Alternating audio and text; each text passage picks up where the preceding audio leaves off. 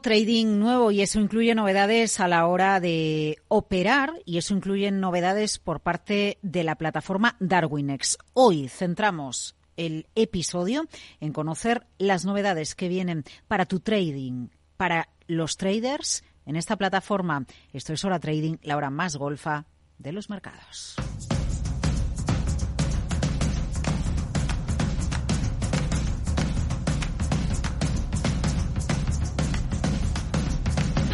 Operativa, estrategia, señales, tendencias, sistemas, precios, gráficos y mucho, mucho dinero.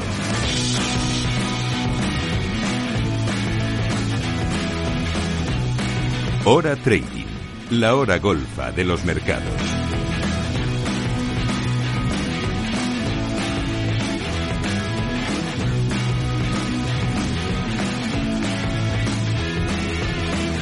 Trading y mucho, mucho dinero, eso es lo que queremos también para el ejercicio 2024, después de un año 2023 que ha dado muchos placeres y unos, muchos gratos momentos en los mercados financieros. Lo que queremos hoy es conocer qué novedades nos trae Darwinex en este 2024, porque más allá de lo que hagan los mercados, más allá de cómo vayamos, de cómo vayáis mejorando vuestra estrategia en los mercados financieros o seduciendo a los inversores y captando capital, Darwinex arranca el año con novedades y objetivos para mejorar la experiencia de trading, para mejorar tu experiencia de trading. Bueno, tu experiencia de trading si operas en el mercado y si tienes una estrategia o si quieres invertir en las estrategias de terceros.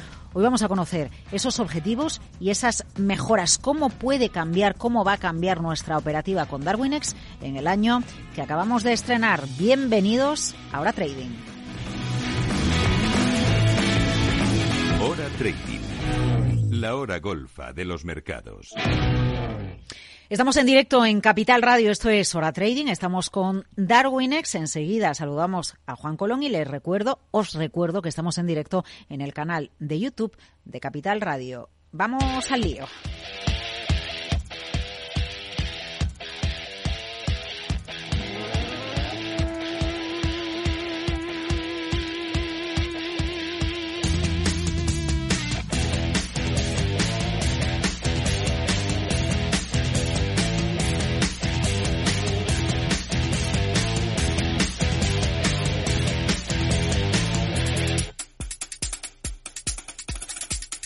Vamos al lío porque queremos mucho lío este año nuestra operativa en los mercados financieros. Mucho lío del bueno. Juan Colonco, fundador de Darwinex. Feliz año, ¿qué tal estás? Pues aquí estamos muy, muy contentos, pasando un poco de frío. Estoy en Copenhague estos días y aquí hay como menos, menos 10, pero pero todo bien. No, te iba a decir yo que por aquí también tenemos, tenemos frío, pero no tanto, aunque la verdad es que hoy en tiempo real estamos calentitos con la historia de Grifols y la denuncia de que manipuló sus cuentas, algo que la propia empresa eh, ha, desmentido, ¿no? Pero al final esto es lo que da calor y da, eh, bueno, pues mucha vidilla a los mercados financieros. Oye, yo decía que queremos lío, lío del bueno en los mercados financieros en este 2024. ¿Lo vamos a tener? Pues no lo sé. Estas cosas que basta que uno que lo diga para que luego pase lo, contrario. No, pero no te digo lío, lío en modo noticias, ¿eh? Te digo lío como experiencia de, trader, como experiencia de trading o como experiencia de inversora en traders. Bueno, nosotros vamos a contribuir lo que podamos a, esa ah, que haya más que lío, mérito y recompensa. Ese es el, objetivo. Eh, ha sido el objetivo de los últimos 10 años con DarwinX y ahora lo ves también con, con Darwin Xero. Mm. Porque ¿cuáles son las novedades? A ver, ¿cómo empieza el año? ¿Qué, tenéis en mente? ¿Qué le preocupa al inversor y qué os preocupa a vosotros a la hora de marcar los objetivos? Bueno, hoy va a ser un programa más dedicado a aquellos que ya conocen DarwinX. O sea, no, no invito a, quien no, no, nos conozca que se, que se informe, pero sí que mi idea era hablar en, en, clave de nuestra comunidad, porque muchas veces nos preguntan, oye, ¿qué vais a hacer? ¿Y hacia dónde vais? Y tal, y me gustaría pues eh, contarlo en esa, en esa, en esa línea. Intentaré en la medida de lo posible explicar a alguien que se una de, de fuera qué es lo que, de antes hacemos. Eh, porque de alguna manera eso a, eh, ha cambiado. En 2023 hemos lanzado un nuevo producto, como sabes, que es un producto de suscripción, que por 38 euros eh, da acceso a, a, los clientes a un entorno tan realista como, como es posible a la hora de enfrentarse a los mercados, pero sin arriesgar su capital personal. Y eso, y tampoco quiero que se me entienda mal, ¿no? Pero mm, recapacitando, bueno, lo, que ha pasado, eso también es importante, es que en ocho meses hemos captado más clientes para este nuevo producto de lo que habíamos captado en 10 años para, para DarwinX. Y eso nos ha abierto los ojos a que, a que hay ahí una, mm, una demanda no, satisfecha eh, de, minoristas. Eh, yo odio la palabra minoristas porque es confundir el, el tocino con la velocidad. O sea, describir a una persona cuyo eh, cuya aportación al mercado su inteligencia, eh, pero definirla en, términos de lo que hay en su bolsillo me parece desacertado, peyorativo y casi me parece un insulto, ¿no? Porque al final eh, me dicen, oye, yo no tengo dinero, pero no me hace tonto eso, ¿no? ya, sí, porque el mercado lo dividimos en minoristas e institucionales, claro. Claro, eso es, bueno, eso es algo que antes sí es verdad que te tenías que poner una corbata para, para poder operar en el mercado y, pero ahora ya no. O sea, ahora mismo conocemos gente muy lista que, ha jugado a videojuegos. O sea, el, pues el mejor trader en la plataforma de Darwinex fue el mejor jugador del mundo de World of Warcraft. ¿Ese tío es un minorista? Pues no, porque tiene un track record de 8 años eh, ganando entre un 15 y un 20% al año. Eh, ¿Quiere ponerse una corbata? Vamos, ni remotamente. Está el tío encantado en su pueblo de Finlandia. Eh, gracias por el millón de euros que, le manda a Darwinex al año y, y fenomenal. No, ¿Para qué quiero la corbata, no? Eh, entonces, en, línea con. Es que el mundo ha cambiado, ¿no? Entonces, en, línea con eso, lo que hemos visto, es que hay paralelismos, y esto ya es una apreciación personal mía, ¿no? Pero hay paralelismos con cosas que están pasando en, el mundo también. Por ejemplo, eh, está este caso de Lucas Ordóñez, ¿no? Que eh, es un tío que empezó en el simulador jugando al. conduciendo en el Gran Turismo. Inicialmente me imagino que con un mando como el de la PlayStation 5, con el paso del tiempo en, una, en un asiento con una pantalla de 87 pulgadas eh, con pedales que, con retroalimentación, tal, no sé qué. Y es una cosa que se ha ido profesionalizando y ha habido equipos que han visto, pues por un lado, la historia de marketing que había ahí y también el potencial de talento humano que puede reclutar desde cualquier parte del mundo para demostrar que, oye, mm, yo no, mi padre no podía, no ha podido financiarme la carrera de karts eh, con cientos de miles de euros y millones de euros para montarme en un Fórmula 1 pero yo no soy minorista. o sea, yo estoy ganando aquí a miles de tíos en el mundo. Max Verstappen se mete a veces a jugar en estas partes porque le gusta. Y, se miden de igual a igual eh, que gane el mejor. Bueno, bueno, que hay servicios secretos en el mundo que captan talento para sus plantillas de los gamers, entre los gamers, ¿eh? Claro, y, nosotros, eh, una de las cosas que estamos, una forma de entender Darwin Extero es ofrecemos eh, un entorno un simulador lo más real posible que, que, se puede ofrecer para operar en los mercados financieros sin arriesgar capital. Ahora explicaré por qué, el sin arriesgar capital inicialmente, con vistas a seleccionar a los mejores eh, y captar inversión para ellos, que es una de las novedades también que vamos a tener, ¿no? Pero, y, por, eso tú hablabas antes de demanda no satisfecha, porque decías, bueno, cuando lanzamos Darwin X y, vemos la evolución que tiene Darwin X en 2023, en ocho meses nos damos cuenta de que hay una demanda no satisfecha. Sí, o sea, hay una demanda no satisfecha porque hay un juego eh, que con la, que el minorista, y esto sí que hay que decirlo, o sea, el minorista, estoy hablando ya a nivel económico, eh, juega en inferioridad de condiciones. Eh, ¿Por qué? Pues porque yo si, si, tengo una cuenta de 10 millones de euros, puedo poner 40 algoritmos de futuros a funcionar. Si tengo una cuenta con 10.000 euros, pues estoy jorobado porque, porque no puedo, porque es imposible. Eh, entonces. Claro, eso ha pasado siempre. ¿eh? Mm, eh, simplemente estoy pensando que una estrategia en el producto más conservador que hay en los mercados financieros tradicional, unas letras, por ejemplo, no es lo mismo tener 10 millones de euros y comprar letras del tesoro que tener 5.000 euritos y comprar letras del tesoro que sigues viviendo en tu misma casa y sigues yendo a cenar al mismo restaurante. Eso es, y el problema de todo esto es que dices, bueno, pues el que invierte en los futuros con los 10 millones está jugando un juego y el que, y el que no puede, pues o no puede jugar en el juego o juega en una cosa similar, que a lo mejor son los CFDs, otras cosas, eh, condicionado porque está buscando un objetivo que es intentar multiplicar muy poco capital para poder vivir de ello. Y ese juego no se puede ganar, solo se puede perder. Entonces te condenan a, operar hmm. en formato eh, a jugar un juego distinto, que es intentar ganar mucho dinero con, con 5.000 euros. Es un juego imposible. Entonces, eh, nosotros nos planteamos, es imposible que además está el, mercado lleno de mensajes que dicen que es posible. O sea, tú te metes en Internet y hay 850 eh, canales con el tío de Lamborghini, no sé qué, nada, pues, pues contar de historias y hay muchísima gente que, se enfrenta a los mercados así, juega al juego imposible y dice, no, es que yo no, no valgo para esto del trading, ¿no? Y lo, abandonan. Y es una, es una muerte ahí de, pues de, lemmings sin que nadie haya tenido una oportunidad, ¿no? Entonces, lo que hemos hecho con Cero es eh, intentar crear un entorno en el que eh, todo el mundo pueda jugar al mismo juego, que es intentar hacer crecer mucho capital de forma sostenible. ¿Cuál es la mejor forma para conseguir eso? Pues eh, inicialmente pensamos, sobre todo también incluso para, es una de las novedades, para activos que requieran mucho capital, pues operar directamente con capital virtual. O sea, tú no tienes 10 millones de euros en realidad, pero pues mira, te los damos en formato virtual. O sea, ahora mismo ponemos una cuenta de 100.000 euros, pero vamos, realmente la idea de todo esto es, olvídate del dinero que tienes tú. Es irrelevante ah, para el juego que, hay aquí. Eh, lo que es relevante aquí es que pongas una estrategia mm, a funcionar que genere retornos sostenibles sobre un capital grande. ¿Por qué? Pues porque si genera retornos sostenibles desde el primer momento, eh, con un capital grande, eventualmente el capital grande llega. Y de eso nos encargamos en, en DarwinX. ¿Cómo acceder a eso? Pues eh, no queríamos que fuese una cosa gratis, porque en la Unión Soviética el pan era gratuito y se lo daban de comer a los cerdos.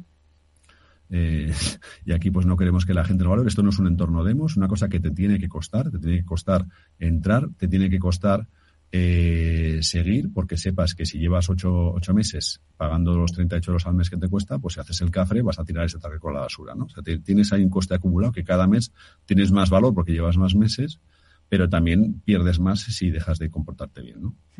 Entonces, a partir de ahí, pues es lo que hay, ¿no? Es un, es un entorno en el que en 2024, ya entrando que es lo que queremos hacer, es, ha sido un éxito de lanzamiento eh, para el producto mínimo viable que hemos lanzado. Y lo que queremos hacer es que eh, todo el mundo pueda participar en, esto. Y cuando digo todo el mundo, pues es llevar el producto a todo el mundo. Por ejemplo, ya tenemos clientes americanos que antes no, no teníamos. Eh, estamos expandiendo de forma internacional, lo cual pues poco a poco nos permite apalancar el producto que tenemos sobre más masa de clientes comercial. Eh, estamos ya pues entrando en una senda de beneficios prometedora para la empresa, lo cual nos permite pues invertir más fuerte tanto en el producto como en la comercialización como en el apoyo que demos a los a los traders.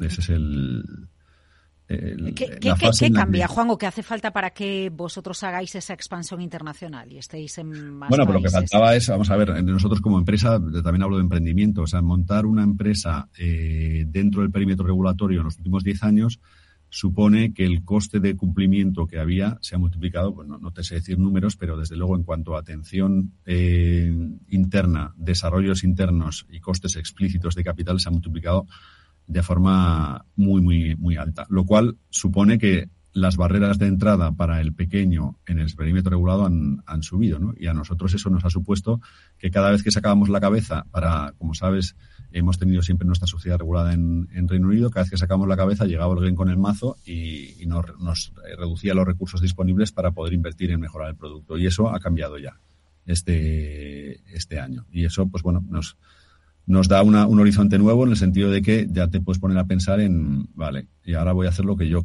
no, obviamente no, es que, no puedo hacer lo que nosotros queremos porque siempre hay restricciones, ¿no? Pero, pero tenemos ahí eh, margen para plantearnos hacia dónde llevamos el, negocio.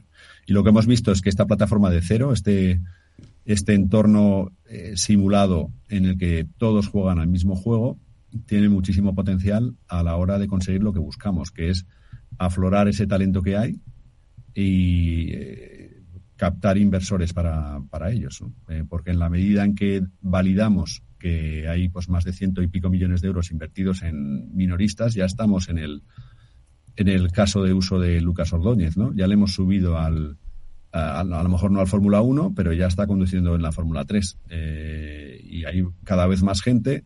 a mí me ha sorprendido muy favorablemente eh, lo bien que lo han hecho muchos de los participantes en, en Darwin Extero. O sea, ves, ves, cosas muy prometedoras de gente que, que dices, joder, es que este tío parece que sabe lo que hace, ¿no? Y la idea es potenciar eso, potenciar eso para que nadie se quede fuera. Por un lado está el, el intentaremos ajustar el modelo de precios para que realmente sea una suscripción como en el gimnasio. Eh, vamos a hacer un esfuerzo para añadir más plataformas de trading, porque hay mucha gente que a lo mejor MetaTrader 5 no le, no le encaja. Eh, TradingView es una que nos, nos repiten de forma incesante y, y ya tenemos, ya hemos hecho estudios para ver si cómo de rápido podemos lanzarla. Eh, y luego están añadir un universo de activos. Hasta ahora hemos empezado en CFDs porque es la forma más fácil de lanzarlos en el mundo que conocemos y además es el producto que, venía ofreciendo nuestro, nuestro broker. Y hay pues demanda de para ver si podemos meter futuros, para ver si metemos acciones, incluso si podemos meter criptos. Y estamos, pues bueno, con toda la, porque claro, en nuestro caso, meter en el entorno virtual todos esos activos es fácil. Eh, sí que hay un coste de, datos para poder facilitarlos, pero incluso, pues, por ejemplo, para los futuros americanos tenemos un acuerdo con, con el CME que está dispuesto a apostar mucho por la relación con nosotros, con lo cual podemos ofrecer o, podremos ofrecer datos muy, muy baratos.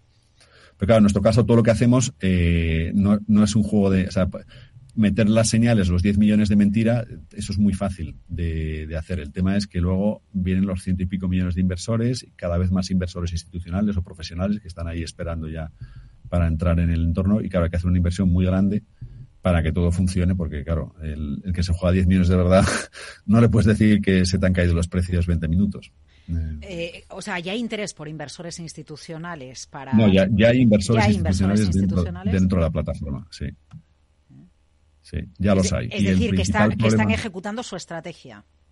Están ejecutando, no, no, están replicando las estrategias de los traders. En estos momentos replicando hay, que pues están invirtiendo en estrategias de traders. Sí.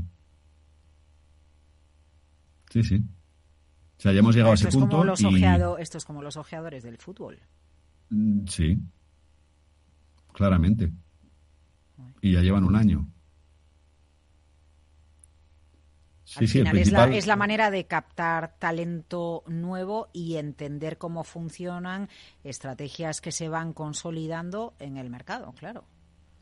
O sea, nosotros, eh, lo dicho, por el lado de, la, de, nuestros clientes de verdad, que son pues los, los jugadores de, este juego que hemos creado en igualdad de condiciones, la idea ahí es ampliar ese, ese canuto para que no se quede nadie fuera por, por carencias técnicas nuestros, porque no tenemos los activos en los que opera porque no podemos dar soporte a las plataformas que le gustan. Ese tipo de cosas vamos a intentar hacer dentro de los medios que tenemos lo posible para que se quede menos, se, quede la, menor parte de gente fuera como sea posible, ¿no? Obviamente dentro de los medios que, hay. Y luego eso, eh, estamos haciendo mucho esfuerzo por la parte de detrás para que estos inversores grandes puedan asignar ese capital. El principal problema que nos estamos encontrando como empresa ya es que eh, obviamente sabes que tenemos dos sociedades de valores, una en Reino Unido y otra en España. Eh, están debidamente capitalizadas, sin, sin, duda. Pero claro, cuando un inversor viene que quiere asignar por 100 millones de euros, pues, pues entramos ya en el 100, 100 millones de euros un inversor, ¿no? Con vistas a hacerlo crecer, entramos en el límite de lo que podemos hacer nosotros ya como, como empresa fintech. O sea, nos estamos planteando opciones para que el dinero de los inversores grandes ya no esté en nuestro, en nuestro broker. ¿Por qué? Porque hay inversores que ahora mismo invierten 3 millones de euros que con el rendimiento que están obteniendo, pues eh, se plantean invertir 30 con vistas a no meter 300. Eh, claro, esto cambia también el escenario, el escenario o, o el planteamiento que vosotros tenéis como empresa cuando nacéis hace una década. O sea, estamos en, sí, efectivamente, hemos llegado ahí porque los mejores traders, o desde luego los mejores traders de CFDs, en nuestra opinión, eh, o por lo menos hay muchos traders lo suficientemente buenos como para montar estrategias ganadoras. Eh, y lo están haciendo clientes nuestros y nos estamos planteando hacerlo nosotros. Y en el momento en que consigues eso, entras en un punto de inflexión, porque, eh, claro, si tienes traders ganadores y hay inversores ganadores, entra ahí un efecto de retroalimentación que es el que queremos acelerar en en este momento. Y por primera vez hay ciertos medios para poder pues, publicitarlo, para poder hacer una serie de cosas que si quieres te voy contando. Pero vamos, en principio, planes para el 2024 es cómo hacemos que todo trader bueno que nos llegue no se tenga que quedar fuera por limitaciones técnicas de nuestra plataforma. Claro, estoy, yo estoy pensando en las primeras partidas que me echa el Fortnite, ¿no? Que realmente eh, una uno puede ser bueno o malo, ¿no? Pero al final la barrera realmente que había de entrada en el Fortnite, bueno, pues lo que tenías que pagar por tener el juego, bien, pero la, la, barrera era eh, tu capacidad, ¿no? Tu talento para, para, jugar la partida. Bueno, también las, las condiciones, que eso también sucede en el mercado, ¿no? Cómo eres capaz con tu estrategia de enfrentar las condiciones. Me da igual, sucede en un juego, eh, sucede en los mercados financieros que no sabes qué, qué va a pasar con la evolución del activo a lo largo de esta jornada o a lo largo de ese mes pero la realidad es que todos están en igualdad de condiciones y probablemente quien lleva más tiempo más puede demostrar ¿no? las partidas que ha ganado o las habilidades que tiene en un juego concreto. Sí, es, eh, es, igualar el terreno de juego y, tratar los mercados financieros como lo que son, que es un desafío, un desafío intelectual. El desafío intelectual que más recompensas puede dar en el mundo. Si no, vamos, si no es el que más, es el más cercano. ¿no? es, un, es un juego en el que si lo haces muy, muy, muy bien, o sea, hacerlo muy bien es dificilísimo porque compites contra todo el mundo que tiene capital, pero si lo haces muy bien, pues, pues hay gente que gana miles de millones de euros, ¿no? Y obviamente no estamos ahí, o sea, no estamos en la Champions todavía, pero, pero bueno, empezamos en tercera regional y ya vamos por, no sé, según como lo vean algunos, ¿no? Pero cuando ya hay un trade en la plataforma que gana cientos de miles de euros, pues ya es un efecto que, creo que es interesante. Y luego ahí, por ejemplo, para ese trader estamos trabajando en lanzar un fondo eh, y venderlo institucionalmente a, inversores que quieren invertir más. Porque ha ganado el premio, bueno, es el mismo que ganó, era el mejor de World of Warcraft y ahora ha ganado el premio al mejor fondo de, o sea, la mejor estrategia de, divisas de los últimos eh, cinco años. O sea, un fondo al uso, como cuando invertimos en un fondo un fondo al uso, un fondo al uso con la particularidad de que ese, esa estrategia, y esto es importante para nuestra visión, se podrá invertir también desde 500 euros en Darwinex.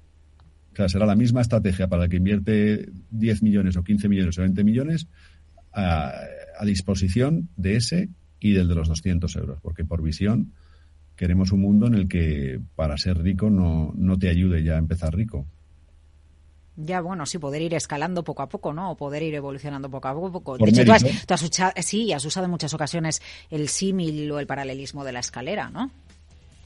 es que es una escalera, o sea, al final es pues, pues, como un videojuego, al final es que el videojuego tienes el, la, a ver, no, lo quiero banalizar, ¿eh? mucha gente cuando alguien dice videojuego parece como que están, ¿no? O sea, el, hay profesionales del, y esto es un cambio que se ha producido en la sociedad, hay profesionales del, de los esports en pues eh, no sé, supongo en Fortnite no juego, pero seguro que los hay, campeonatos del mundo de Fortnite, hay campeonatos del mundo de póker online, hay campeonatos del mundo de, Gran Turismo, que son juegos de habilidad pura y dura en las que compites con otros. La habilidad de los, de los gamers, su paralelismo con el mercado. Juan, no te vayas, hora trading, la hora más golfa de los mercados. Estamos en Capital Radio y estamos en el canal de YouTube de Capital Radio. ¿Todavía no os habéis suscrito?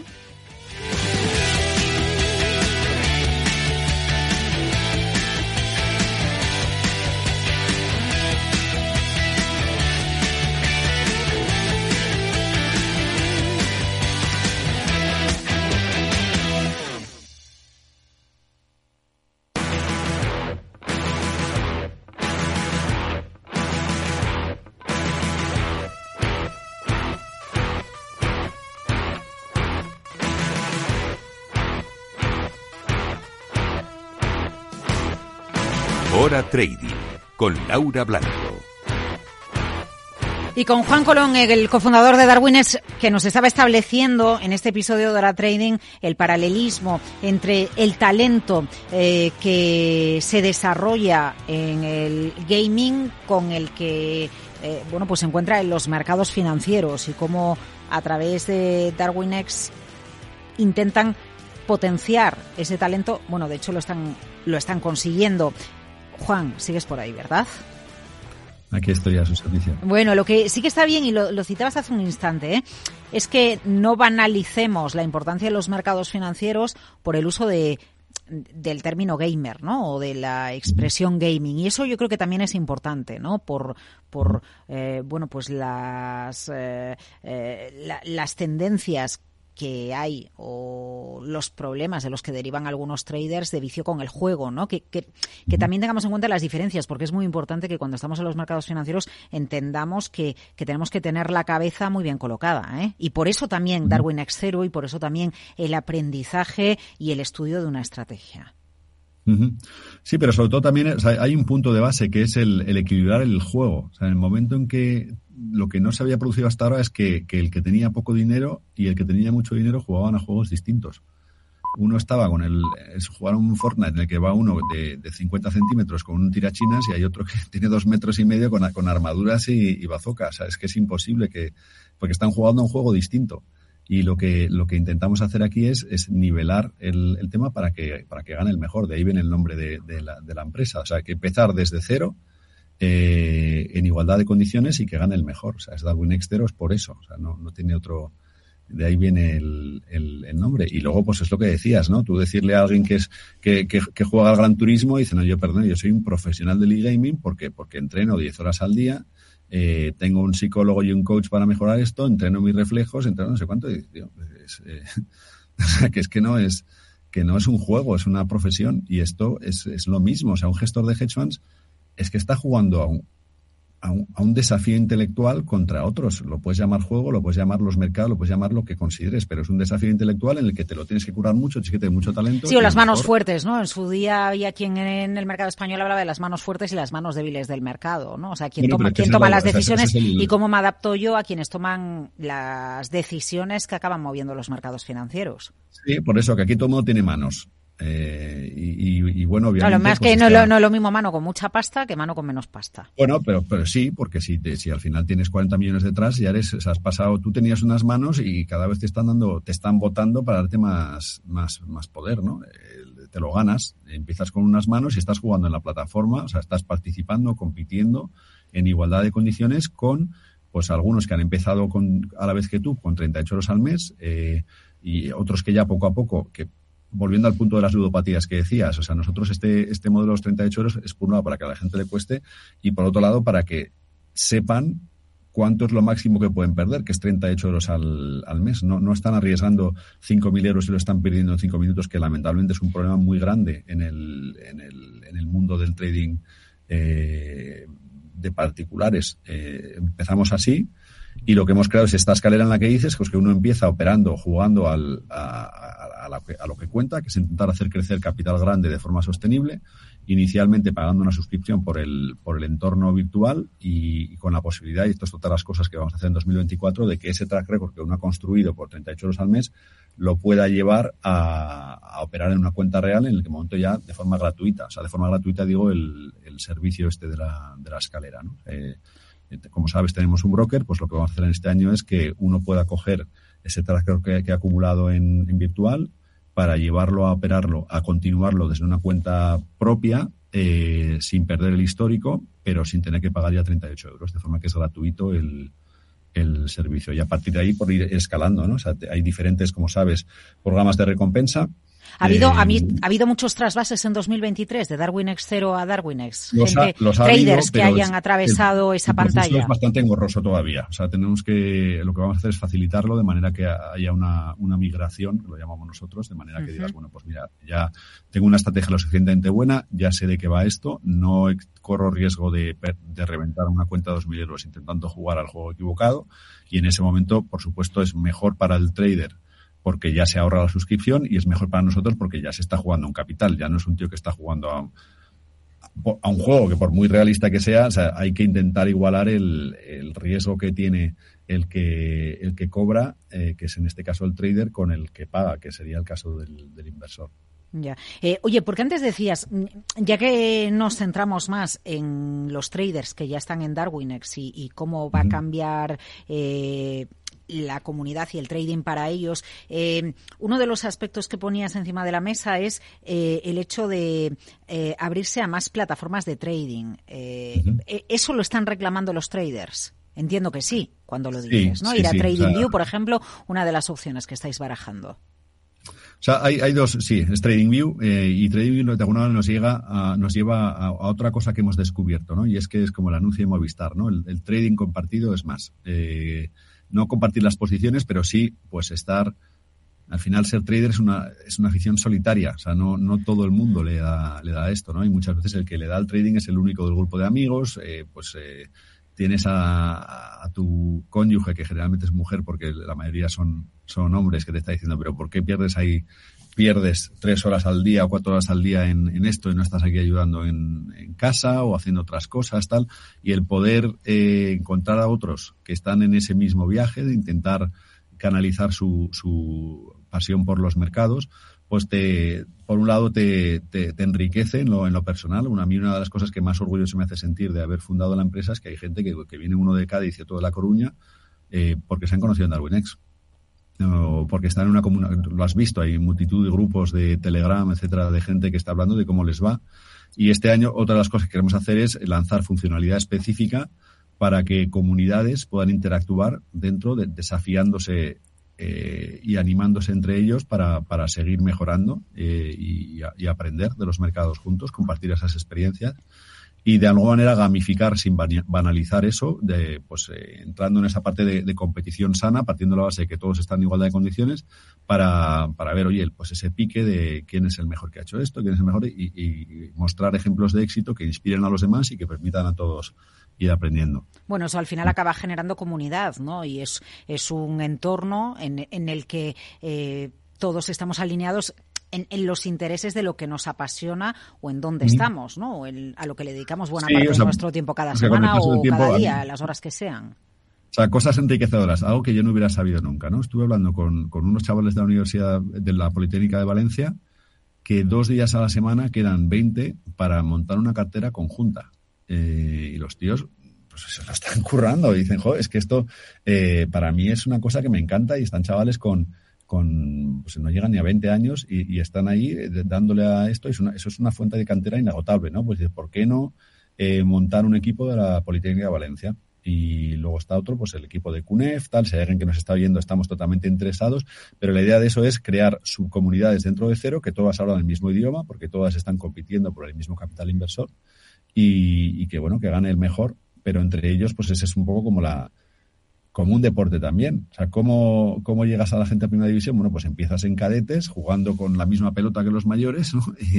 y, poco a poco va, va, vas creciendo eh, hasta que puedas llegar a jugar en... Es que los paralelismos son, son están por todas partes, ¿no? De, es una, un ejemplo de competición, colaboración, contra el mercado y contra otros para demostrarte, para ir creciendo todos, ir, ir mejorando eh, con un número de participantes mucho más grande, porque, sí, sí. porque en el momento en que eliminas las barreras de entrada y pones a todos a jugar al mismo Fortnite, pues, pues pasarán cosas. De hecho, yo creo que están empezando a pasar. Y ahora lo que, lo que creo es que estamos en un punto de inflexión, pues por eso, porque ya hay traders que ganan dinero. En el momento que tienes traders que ganan dinero, pues puedes levantar, por ejemplo, un fondo para invertir en los mejores traders que ganan dinero, que es algo que no estamos planteando puedes invertir tu propio capital de la empresa, que ya lo estamos haciendo. O sea, como sabes, tenemos asignaciones virtuales, pero ya estamos invirtiendo capital de nuestro grupo, eh, de nuestros accionistas, en los, en los traders que consideramos que son los mejores. Y, los números van saliendo.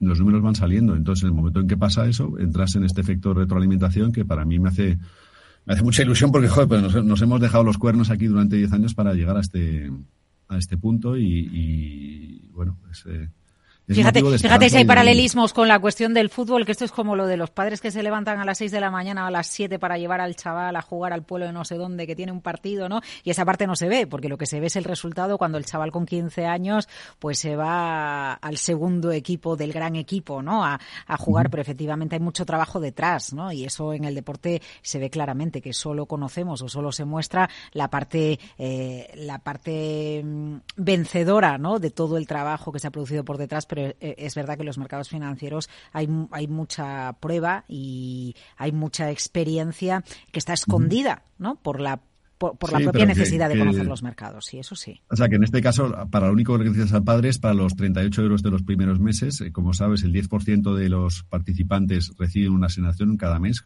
Es bastante, no voy a decir fácil, pero es accesible eh, que el servicio te salga gratis, incluso sin abrir una cuenta en real, que luego ya cuando tienes la cuenta en real está, es, es gratuito. Entonces, eh, eh, esto es lo mismo, pero no hace falta que te lleve tu padre. Ya de alguna manera lo haces tú. Necesitas la tarjeta de tu padre los primeros cuatro o cinco meses, eh, pero si eres bueno y haces las, los deberes bien, mmm, no hay límites. no hay límites porque lo que se busca es el talento. Em, ponías eh, como otro de los objetivos seguir avanzando en el universo de activos, ¿no? Es, es verdad que hay una predilección por determinado grupo de inversores por, por los CFDs, les gusta el, el producto. Bueno, no es una predilección, es una, o sea, es que te, te gusta porque te permite operar. Obviamente es mucho peor que un futuro, pero, pero si es lo que hay, como dicen en inglés, sí, eh, sí, can't be choosers, ¿no? O sea, los mendigos no pueden elegir. Sí, sí, sí, sí, sí, sí. Pero es verdad que, que estáis viendo yo, yo, entiendo que el objetivo final, en, en, el tiempo que vosotros os marquéis, es tener a disposición del trader eh, todo el universo de activos, ¿no? O el mayor universo sí, claro. de activos posible.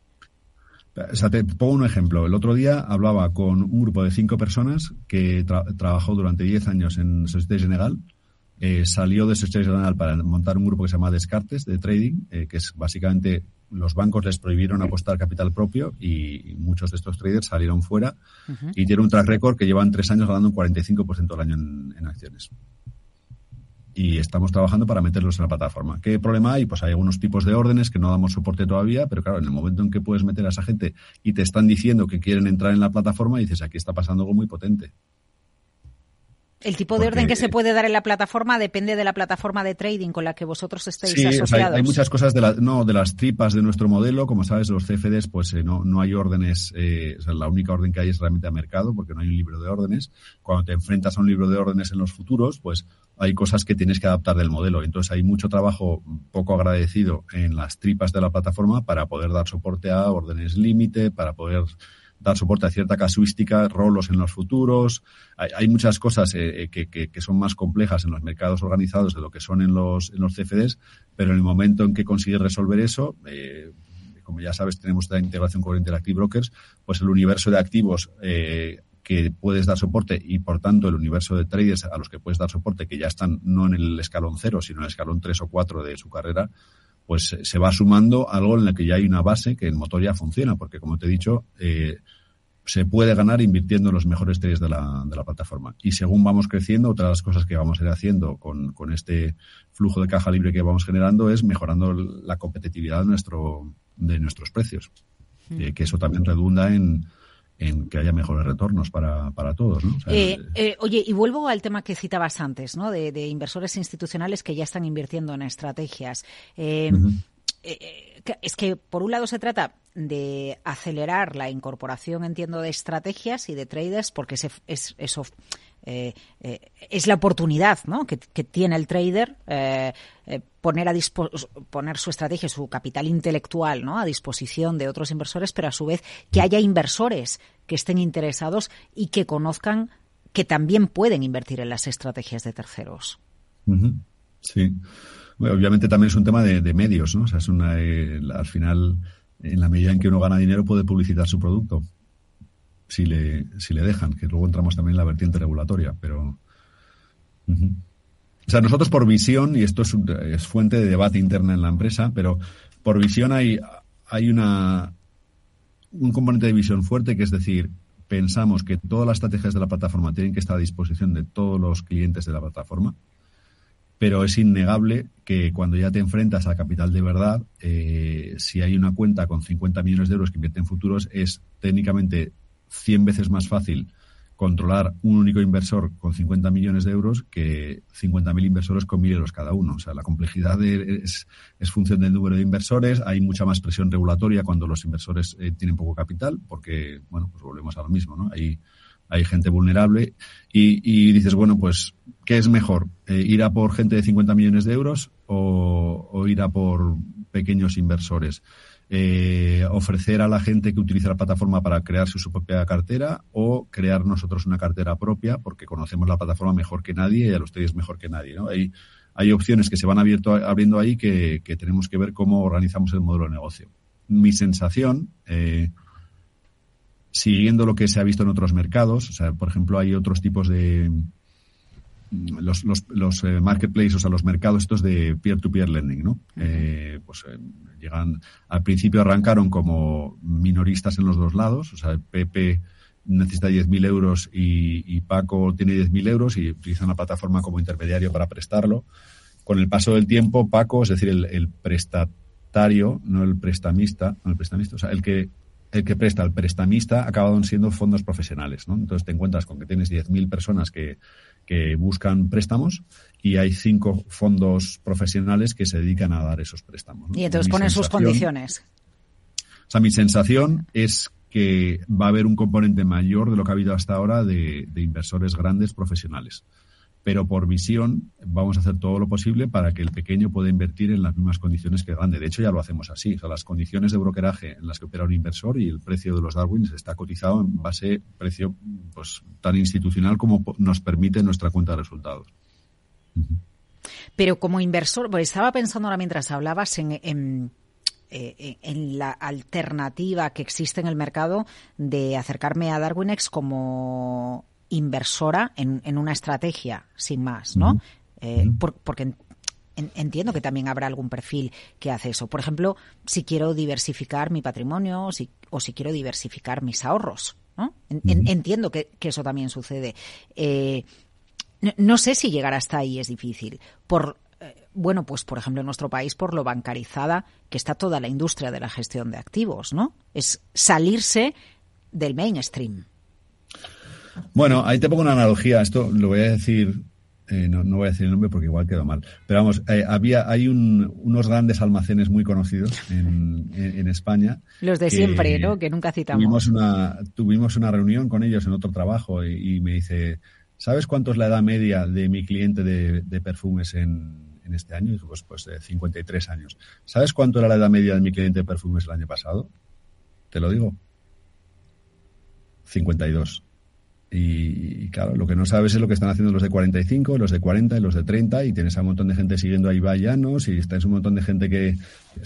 el mundo está cambiando, el mundo está cambiando, y es verdad que ha habido un, un eh, una concentración de riqueza, bueno, el tema inmobiliario y tal, entre los que tienen más de 50 años, que los jóvenes pues están, están, están los pobres, yo estoy un poco entre media, ¿no? Pero están fastidiados porque no tienen capital, pero los jóvenes hacen cosas distintas, no ven los mismos canales de televisión, no, no, hacen esto y la bancarización, pues eh, llega a quien han conseguido, pues, tienes ahí My Investor, hay nuevas propuestas que están saliendo de la nada y, generando mucho, mucha disrupción en, en, el, en el mundo. Y nosotros creo que vamos al, al siguiente paso. O sea, hay, cosas que han hecho mucho más accesibles los productos existentes. Nosotros estamos peleando por hacer eh, un producto nuevo es un producto nuevo. bueno, de hecho, la, industria de la industria de la gestión de activos se quedó un poco con la boca abierta. No tiene nada que ver con el producto que vosotros ofrecéis, Juan, pero se quedó con la boca abierta justo cuando hace un año empezamos a ver las colas eh, alrededor del Banco de España para acudir a las subastas de letras, porque los bancos no ofrecían rentabilidades, ¿no? Y lo que quería la gente era un 3%. Si tengo el dinero parado,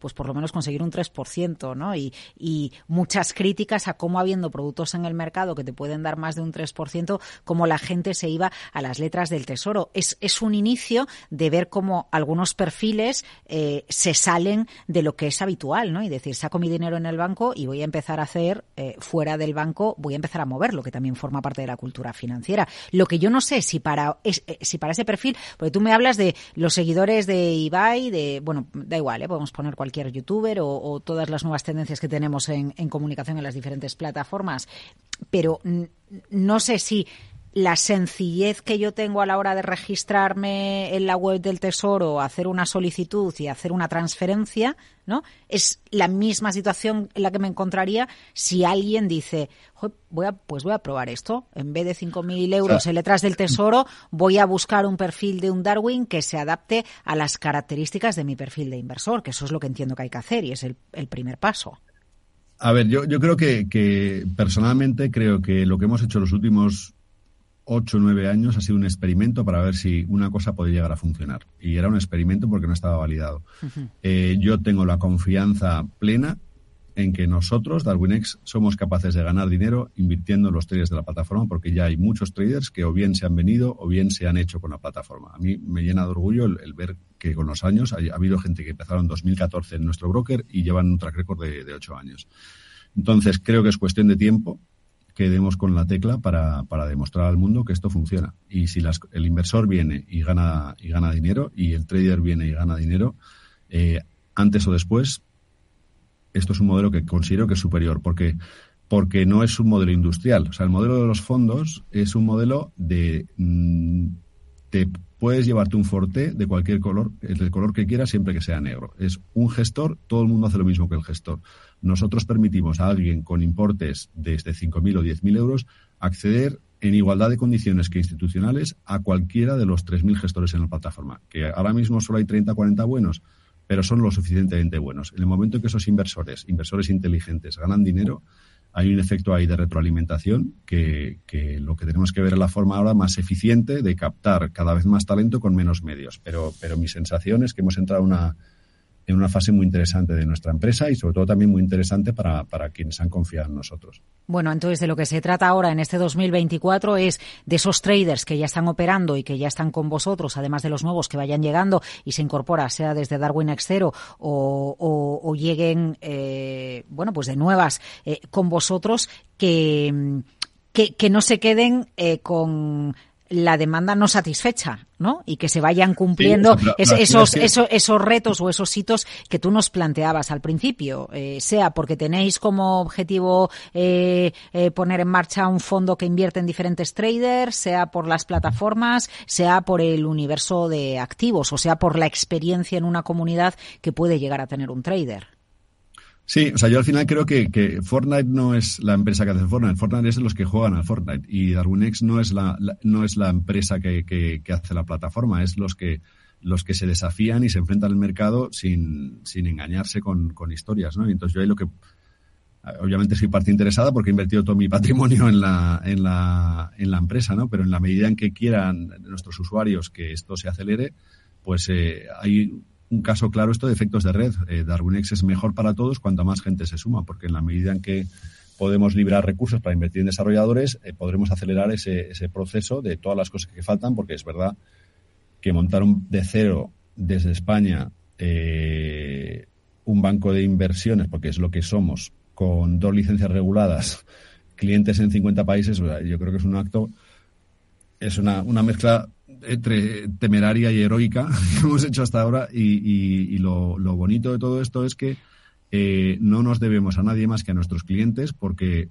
para bien o para mal no hay inversores institucionales en nuestro accionariado. ¿no? Y, y a mí lo que me gustaría es encontrar, o eh, dar con el mensaje para convencer a todos aquellos que creen en esta meritocracia de que, de que desafíen a otros, que vengan aquí, porque en la medida en que nos desafiemos entre todos y demostremos de lo que ya hemos demostrado que, que somos capaces, esto tiene potencial para cambiar el, para cambiar muchas cosas, descaspar muchas cosas. Eh, pero porque si tuvierais inversores institucionales en vuestro accionariado ya no estarían los intereses alineados. Bueno, la empresa hoy la, la controlamos mi hermano y yo. Y no tenemos que, o sea, tenemos unos accionistas que nos apoyan y, y están detrás de nosotros, pero no hay inter intereses espurios. Te doy un ejemplo. En el año 2017 tuvimos una oferta de compra por uno de los props más grandes del mundo. Y no salió adelante porque en ese momento no quisimos que hubiera un único inversor, porque si hubiera de haber un único inversor nos hubiéramos convertido en una ETT de contratación de, de traders. Y nosotros lo que queremos es una plataforma en la que el trader elija qué inversor acepta en su estrategia. Es darle la vuelta a todo esto. Todo el mundo lo plantea en construir un track record para que los inversores quieran invertir en tú. No, nosotros queremos que los inversores construyan un track record para demostrarle al trader que merecen poder invertir en la estrategia del trader. Pero eh, discúlpame para no malentenderte. ¿eh? Entiendo que un trader con su estrategia no veta la entrada de un inversor en su estrategia. Bueno, esa, esa la, la, lo puede hacer. ¿Sí? Y, yo, y pensamos, sí, porque ah, hay traders, no por ejemplo, los, los, mejores, no, no los mejores traders de la plataforma, eh, se, llegará un momento, algunos se están acercando ya al máximo de capital que pueden llevar a controlar. Y hay muchos traders que me dicen, oye, yo quiero ver en qué momento me compran los traders. Por ejemplo, Sergi ha estado un año con, con eh, bueno, difícil porque ha estado estancado y ahora ya ha recuperado la atracción que ha tenido siempre y se ha enfrentado a un problema que sufrimos nosotros en nuestras propias carnes, que es gente que compra en máximos, vende en mínimos, no paga, no nos paga comisiones de éxito y, parece que la culpa es nuestra. Pues entonces Sergi dice con buen criterio, dice, mira, este tío yo no quiero que invierta más en mí, porque está generando deslizamiento en mi estrategia, a mí no me paga un duro y, y resulta que luego me hace perder el tiempo a mí. Pues, pues tiene toda la razón del mundo. Claro. Claro, porque lo que los traders hacen invirtiendo en una estrategia acaba influyendo también en la estrategia. No, los inversores, claro, el inversor, o sea, si el inversor compra en máximos y vende en mínimos, de, básicamente es, es, hacer un pan como unas tortas. Y eso se escapa al control del trader, salvo si le das al trader el control de decir, oye, mira, estos que compran en máximos y venden en mínimos, pues que se vayan a... Ya, lo que es que ya sabes que eso pasa en los activos tradicionales en bolsa, ¿no? Que, bueno, pero que, no que mucha gente compra el activo cuando estaba en máximos y siempre en máximos se entra y luego se vende cuando está en mínimos y, el título ya se iba a recuperar. es que, eso es el pan nuestro de cada día en los mercados. Para comprar un Ferrari tienes que tener un Ferrari. Y para poder invertir en, en Renaissance Technologies te tienen que dejar invertir. Eh, y esto es lo mismo. O sea, queremos llegar a Es como un reservado el derecho de admisión, como cuando éramos jóvenes tú y yo y en la discoteca ponían, ahora dejan entrar con zapatillas, pero en tu época y la mía no podíamos ir a una discoteca en zapatillas, ¿no? Y había que ponerse otros zapatos.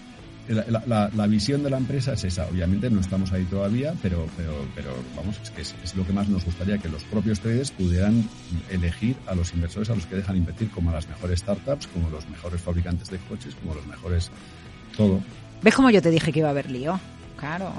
Está bien, está bien. Nos dejamos liar, ¿eh? Cuando hablamos de trading nos dejamos liar, Juan. ¿Vale? Nosotros estamos en esta trayectoria, llevamos 10 años, vamos a seguir por ahí y lo que queremos es acelerar el crecimiento de todos. Y si hay alguien que le gusta esto, pues encantados de intentar explicarlo. Hay esas comunidades que vamos a intentar potenciar. Y bueno, pues juntos queremos demostrar que, el minorista eh, le falta dinero, pero no le falta talento. Eh, bueno, y mi granito de arena desde Hora Trading en Capital Radio es, vamos algún día, si te parece, en este espacio a dar salida a las dudas prácticas que los traders tienen en la plataforma y a las que en muchas ocasiones accedemos a través de las diferentes comunidades y chats. Juan Colón, CEO de DarwinX. Gracias. Feliz año a todos. Los viernes en Capital Radio, la salud protagonista. Valor Salud. Industria, pacientes, profesionales y directivos del sector. Investigación y todas las áreas del mundo de la salud y sanidad con los expertos y destacadas empresas. Valor Salud. Cada viernes a las 10 de la mañana, la salud protagonista con contenidos claves y un estilo propio. Valor Salud. Con Francisco García Cabello.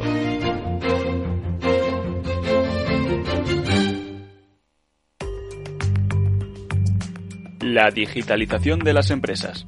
Silvia Leal. Eran las palabras de Albert Einstein.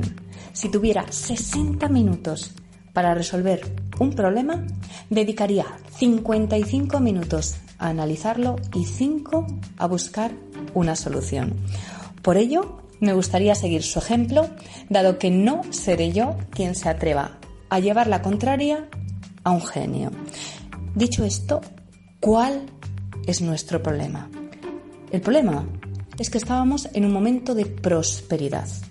Estábamos en un momento de prosperidad económica global al que se había sumado también nuestro país con un crecimiento del PIB el último año del 2%, con unas tasas de desempleo cada vez menores, una cifra que en enero estaba por debajo del 14%, dato que en 2013 alcanzó el 26% en nuestro país. Mucha prosperidad. Y decía Stephen Hawking, el famoso físico teórico británico, que si entiendes cómo funciona el universo, en cierto modo lo controlas. Y nosotros teníamos la sensación de controlar el mundo, Sentíamos que lo controlábamos, que controlábamos el rumbo de nuestra vida, de la economía, del empleo. Sentíamos que lo controlábamos y a menudo que lo teníamos completamente dominado. Y nos hemos dado cuenta de que esa sensación no era real y que de repente con el COVID-19 nos enfrentamos a un cambio de paradigma. Por todo ello, es fundamental que todos entendamos la importancia que tiene la tecnología para salir de esta y que empecemos todos a considerarla como una prioridad estratégica porque es la herramienta que nos puede aportar el crecimiento y la competitividad que ahora mismo necesitamos.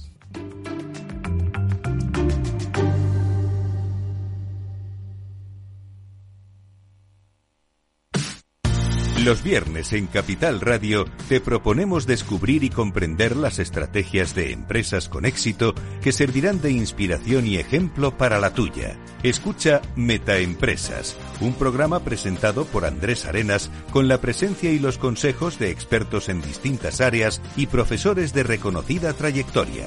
Todos los viernes a las siete y media de la tarde, Metaempresas, Capital Radio.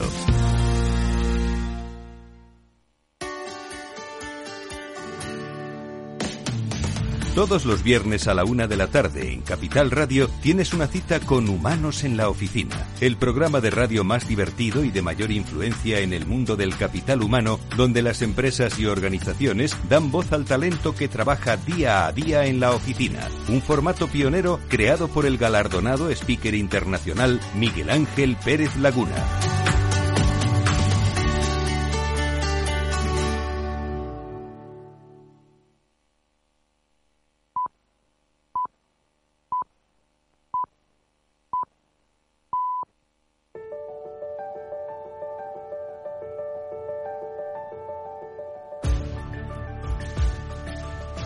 En Capital Radio, Cripto Capital.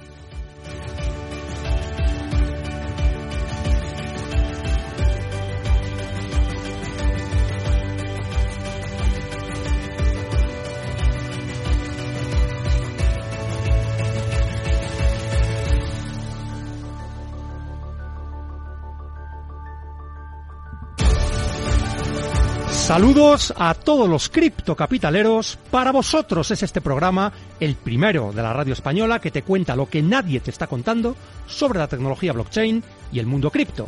Estamos aquí para informar, formar y entretener. Y si es posible, todo a la vez.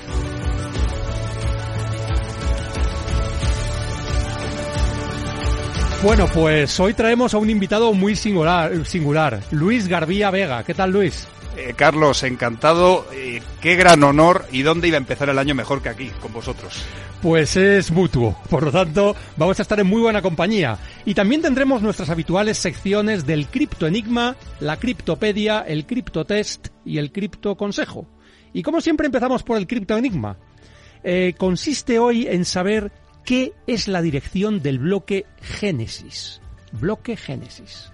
Resolveremos el enigma al final del programa, pero solo si sois buenos y os quedáis hasta el final con nosotros.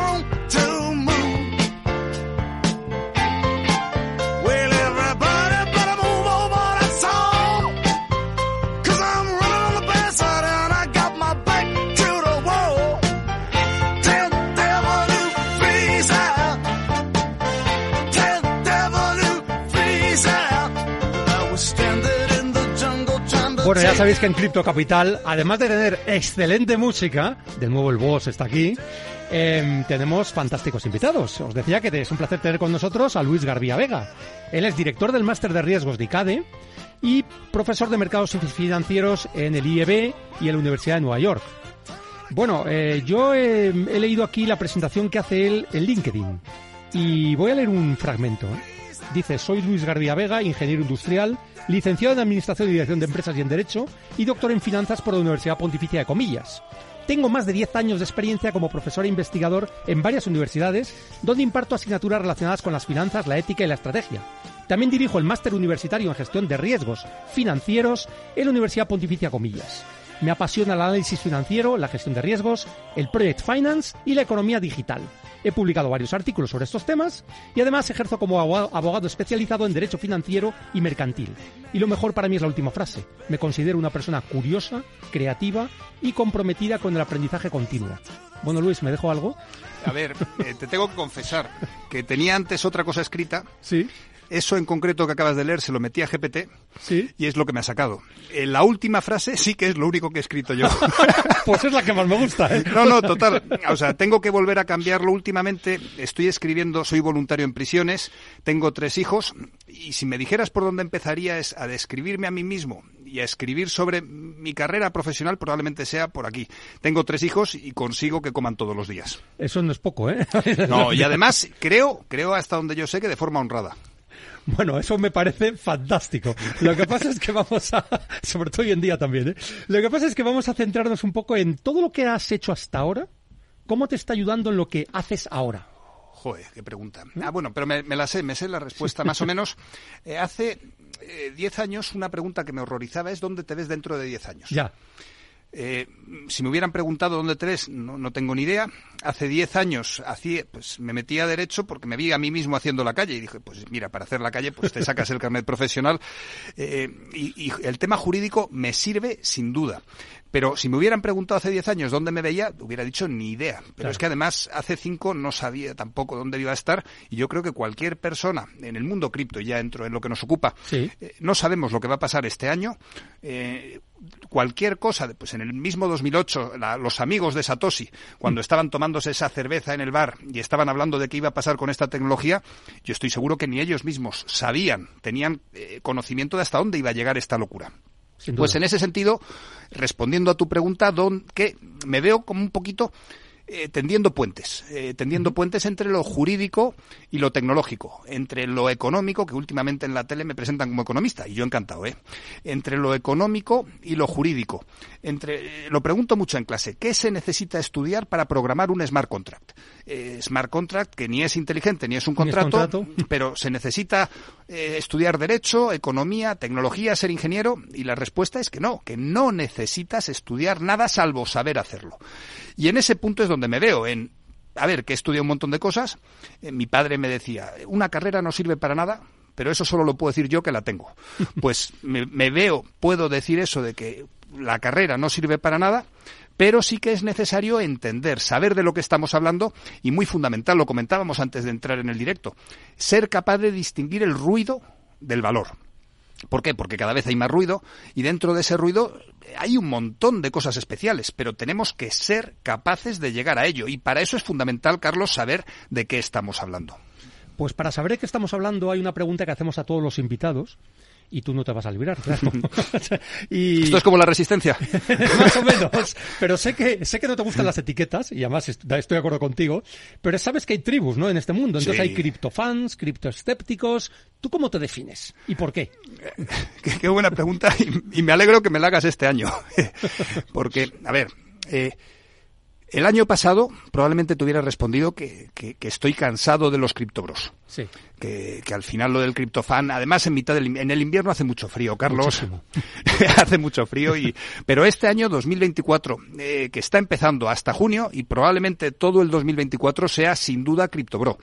Eh, el Bitcoin el año 2023 ha subido una barbaridad desde 16 desde los 15.000 dólares hasta hoy creo que eran 45.000 dólares. Exacto, o- estamos al borde de los 45. al borde de los 45.000 dólares y yo creo que esto es la punta de un iceberg que veremos cómo crece enormemente durante el año 2024 y en el halving en cuanto toquemos el máximo anterior eh, en cuanto toquemos el máximo de los 68.000 dólares eh, que hicimos en 2020 volverá a dispararse probablemente esto y este año me siento sin duda criptobro.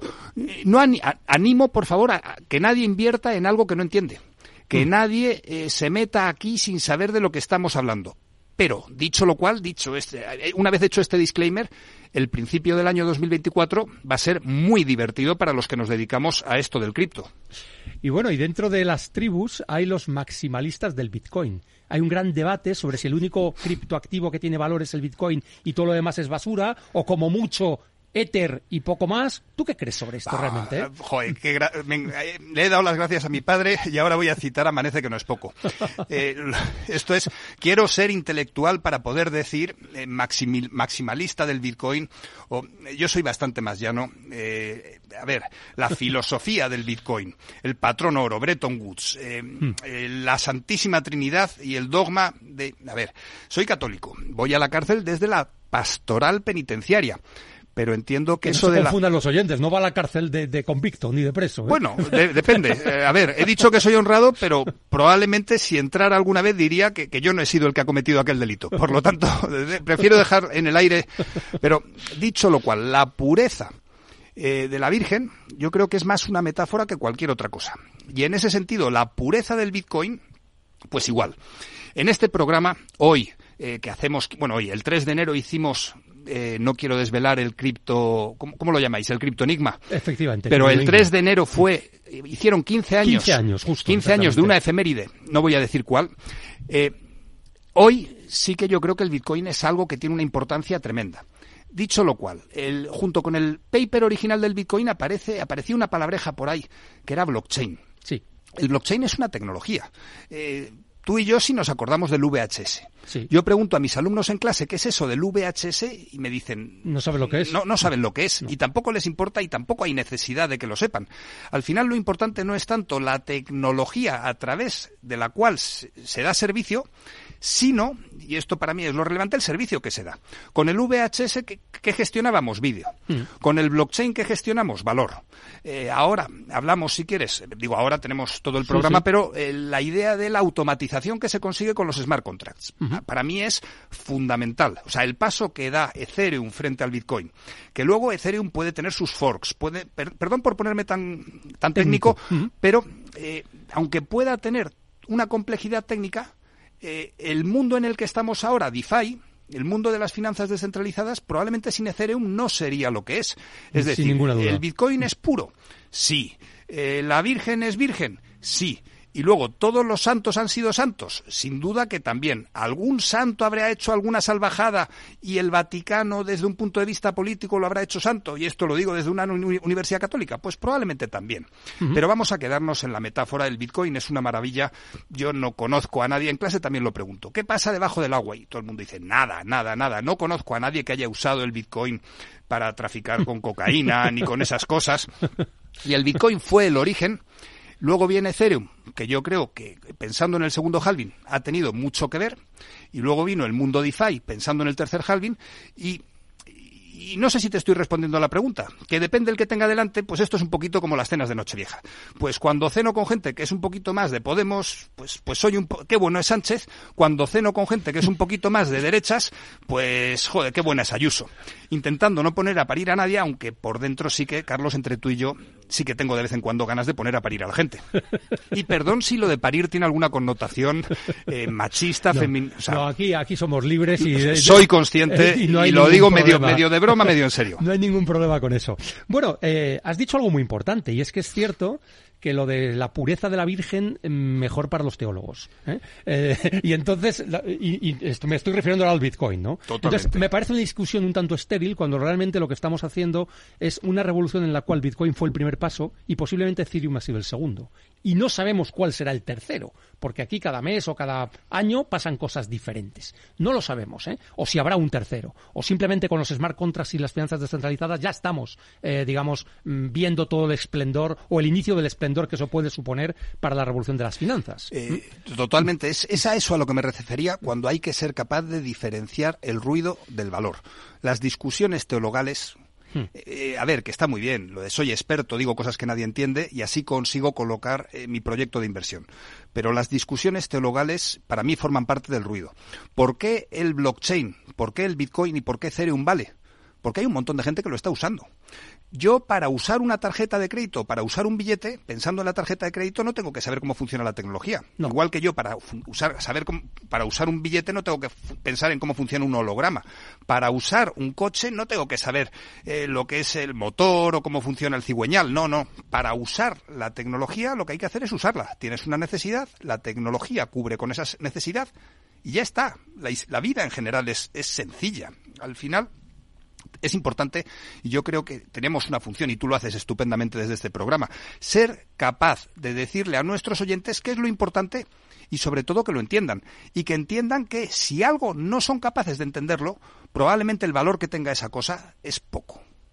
¿Qué es lo más importante, en tu opinión, de la revolución cripto que estamos viviendo? Lo más, la esencia. Es decir, si tú tuvieras que quedar solo con un aspecto, ¿cuál sería el que transmitirías a la audiencia? Eh, sí, me la sé y además es, eh, es- La descentralización.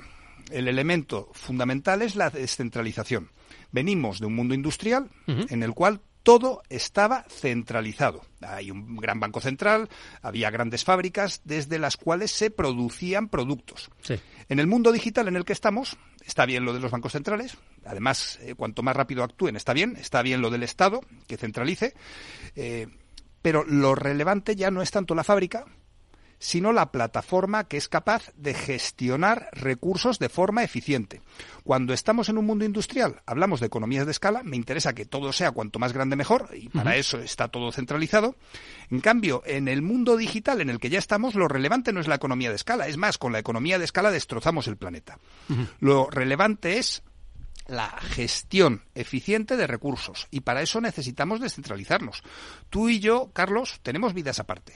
Hoy hemos llegado sin haber preparado mucho. O sea, no hemos preparado esta entrevista. A ver, tú por tu lado sí, yo por mi lado sí, pero luego además es que llevamos cada uno 30, 40 años preparándonos para, entrar para esta Un bagaje, entrevista efectivamente, un bagaje. de forma descentralizada. El blockchain es una herramienta que permite gestionar confianza de forma descentralizada. Y sobre esa plataforma, sobre esa red, eh, que al final esa red es Internet. Es- está Sí. Internet primero, Sí. sobre Internet ponemos blockchain y sobre esa red empezamos a montar aplicaciones, que si quieres también podemos entrar a desarrollar o a, o a ver qué es importante en, en No, este mundo. desde luego, porque en este ecosistema, como siempre, como ocurrió con la revolución de Internet, pues habrá proyectos que salgan adelante y otros que se hundirán lastimosamente en el olvido. ¿eh? Antes has hablado de VHS, pero es que la gente ya no se acuerda de que hubo una vez una empresa española que se llamaba Terra, no es no confundir con la blockchain de Terra, aunque han tenido el mismo final, que, que, bueno, aquello era valía más que empresas como la General Motors en su momento cuando salió a bolsa. Y aquello ya desapareció, ¿no? Ahora ocurrirá, tendremos eh, es- ese tipo de, de proyectos en estos momentos. perdóname la maldad, pero seguro que hay gente de dentro de nuestros oyentes que no se les olvidará jamás que es Terra, igual que a ti tampoco se te olvidará que es Terra Luna. No, desde luego. O sea, al final eh, la broma es broma que maldita la broma. Terra le costó a mucha gente mucho dinero. Sí, y perdió sus ahorros, Sí. claramente. ¿eh? Y Sí. Terra y Luna también. Sí. Ah, ¿Y volverá a pasar esto? Sin duda, sí. ¿Tenemos que actuar de forma responsable? También. Lo que pasa es que no podemos ser el padre o la madre de, de todos, de todos los inversores. Al final es fundamental la educación y es fundamental que cada persona que va a invertir en esto sepa, entienda lo que está comprando. No me cansaré de repetirlo, Carlos. Em, una pregunta que seguramente la audiencia se hace y es, eh, tú que eres un profesor de finanzas, al fin y al cabo, eh, entre otras muchas cosas, y de riesgos, em, una de las principales críticas que se hace al Bitcoin es que no está soportado, o al Bitcoin o a los criptoactivos, es que no está soportado por nada, que detrás no hay nada. ¿Tú qué tienes que decir a esa crítica? Ah, esa- esta también me la sé.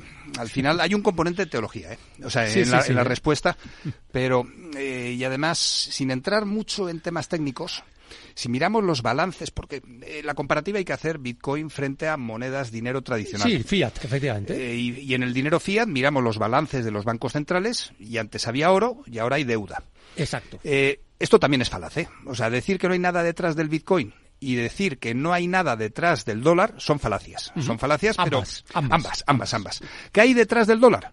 Pues está Estados Unidos, eh, hay una economía. En el caso del dólar en concreto, no solo está Estados Unidos, sino está también la referencia dineraria del mundo industrial. O sea, tenemos a un país y una referencia internacional que usamos, por ejemplo, para medir el, para, para cotizar el precio del crudo. Y- el dólar tiene un componente internacional global. En este sentido, ¿qué hay detrás del Bitcoin? Pues una economía, igual que detrás del dólar o del euro tenemos la, econo- la economía europea o la estadounidense, detrás del Bitcoin está Internet. Hay una economía que funciona y que da valor. Pero es que además el Bitcoin, igual que el dólar, es una referencia global. El Bitcoin es una referencia global. Que la red de blockchain de Bitcoin es independiente de la de Ethereum. Totalmente. Pero es una referencia, es una referencia que sirve para que podamos medir, exactamente igual que el dólar. Por lo tanto, dos niveles. Por un, por un lado, hay una economía, hay gente que lo usa, y como hay gente que lo usa, dentro de, detrás de ese uso, pues hay valor. Porque al final, y voy a la parte de teología muy rápido, muy rápido. Con la bicicleta podemos hacer dos cosas, o pedalear o dejar de pedalear. ¿Cuándo vamos a dejar de pedalear? Pues según Keynes, en el largo plazo estaremos todos, Todos muertos, y poco, poco más habrá que rascar. En cambio, mientras tanto, ¿qué tenemos que hacer ahora? Pues seguir pedaleando. Y yo este 2024, sin duda, no voy a parar de pedalear, especialmente con el halving en abril. Bueno, eh, has hablado de varios términos que a lo mejor hay personas en nuestra audiencia que no los conocen muy bien. Halving, los forks. ¿Puedes hacer una brevísima explicación de lo que es el halving? ¿Por qué es tan importante y por qué hablamos tanto del halving? Que esto ya lo hemos hablado otras veces en el programa, pero a lo mejor hay gente que se ha acercado de nuevas al programa y yo creo que es interesante repetirlo. ¿Y qué es eso de los forks también? Perfecto. Empiezo por los forks, que es relativamente más sencillo. En principio, una red de blockchain se basa en el consenso. Es decir, es un montón de gente que se pone de acuerdo en que las cosas tienen que funcionar de una determinada manera. O unas reglas, exacto. Con unas reglas. Y, y no hay más. Es muy transparente y luego está la, bueno, hay más. Está la matemática detrás, eh, pero, pero todos estamos de acuerdo en que las cosas tienen que funcionar de una determinada manera. Cuando en una determinada tecnología hay un enfado tal, una falta de, una falta de acuerdo tal, que hay dos grupos que dicen, pues yo creo que las irreconciliables, pues yo creo que las cosas tienen que ser de una manera, o yo creo que las cosas tienen que ser de otra manera. Pues fork viene de inglés tenedor. Sí. Y un tenedor, cuando lo miramos, pues eh, tenemos el mango del tenedor, que es un camino, Y se bifurca. y se bifurca. Al final un fork ¿qué es pues un punto de disensión donde hay dos tribus, más que dos tribus, la tecnología abre dos caminos y tenemos un Ethereum y un Ethereum versión B que generalmente la versión B pues tiende a cada vez usarse un poquito menos y cae en el olvido. Esto es muy cuestionable, muy criticable y no quiero abrir melones, pero básicamente el fork es un punto de conflicto y de bifurcación en la red. Que vuelvo a decir, no es necesario que alguien entienda de lo que estoy hablando para saber. Luego, el halving.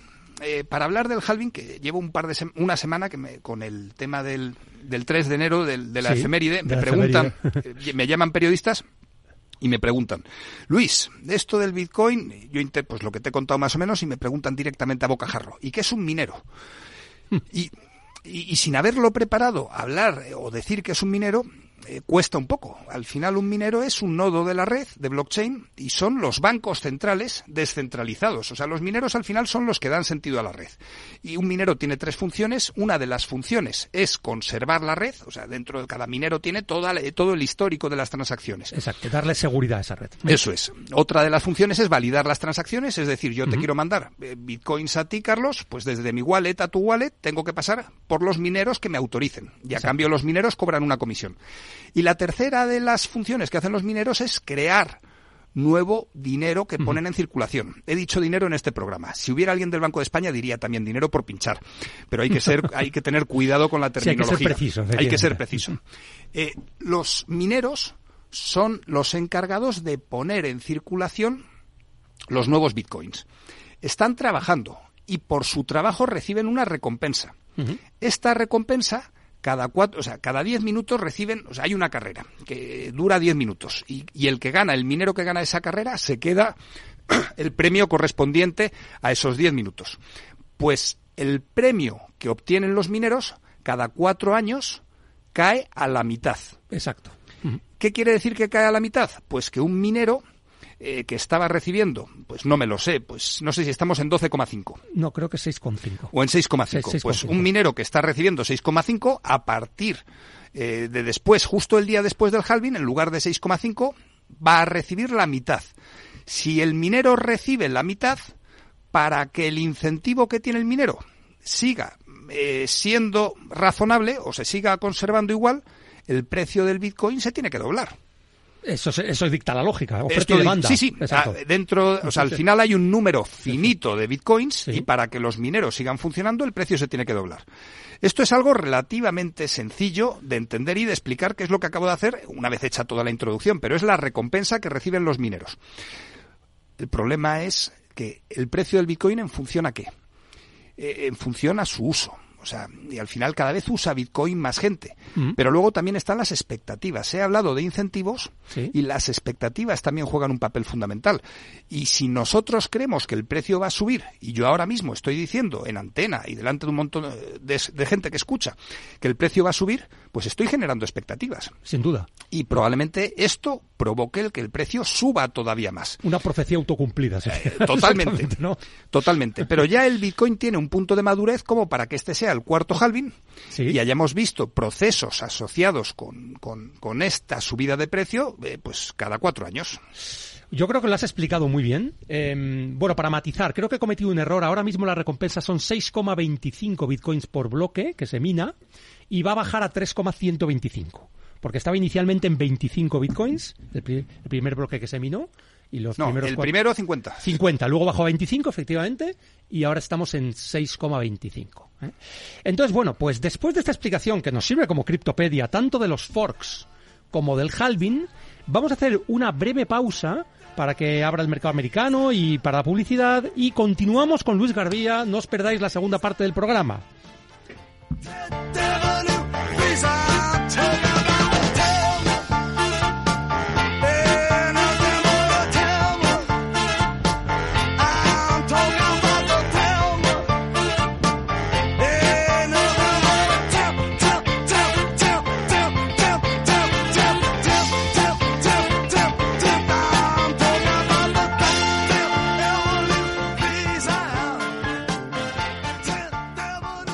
Cripto Capital con Carlos Puch Sajibela. Estás escuchando Cripto Capital.